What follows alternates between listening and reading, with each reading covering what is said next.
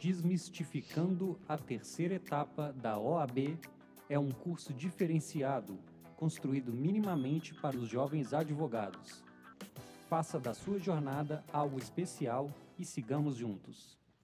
Olá, pessoal, sejam muito bem-vindos ao Desmistificando. Como temática da nossa segunda, falamos ali sobre as diretrizes da gestão emocional.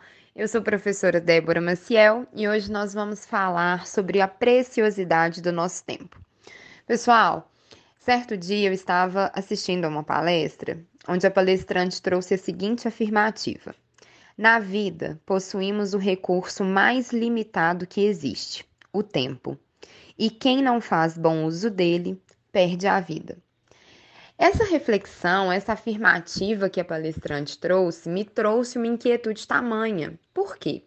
A lida com o tempo, ela é um desafio diário para todo mundo.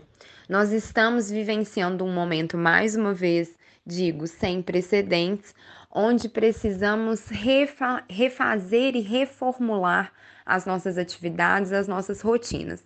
Mas também nós estamos vivendo em um período onde somos incentivados a realizar inúmeras tarefas em um mesmo dia, às vezes simultaneamente.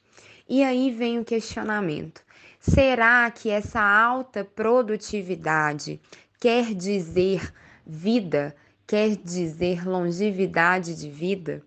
E muitas vezes eu me pego pensando nisso, e hoje eu resguardo aqui ao direito de não trazer uma resposta correta, por quê? Quando nós falamos de uma autoprodutividade, quando nós pensamos em execuções de várias tarefas concomitantemente, nós também muitas das vezes esquecemos, às vezes, de nos alimentarmos, que são as necessidades básicas do dia. Nós esquecemos de coisas cruciais, às vezes, de abraçar um filho, de conversar com a mãe, de dar uma ligação às pessoas queridas, enfim, porque estamos incessantemente estimulados à realização de tarefas.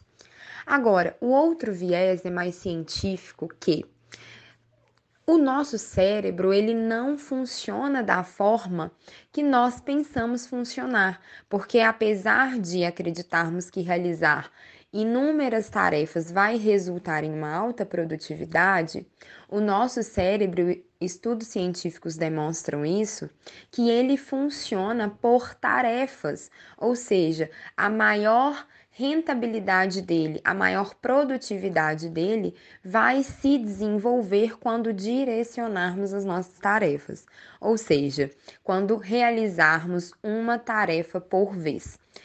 Estudos científicos apontam que desta forma o nosso cérebro tende a estar mais entregue, mais aberto a essas informações. Então, sobre essas duas óticas, sobre esses dois olhares é que eu quero tratar com vocês. Será que de fato nós estamos perdendo ou ganhando vida? Porque a autoprodutividade nos tira muitas vezes do quê? do seio da nossa família, nos tira do básico do nosso dia, que é a alimentação, que é o cuidado, nosso autocuidado. E também a autoprodutividade, ela gera, ela impulsiona o nosso cérebro a não se ater devidamente a cada atividade. Então eu deixo esse questionamento para você: será que estamos perdendo ou ganhando vidas? Ótima semana para todo mundo. Muita produtividade, muita luz e muita resiliência.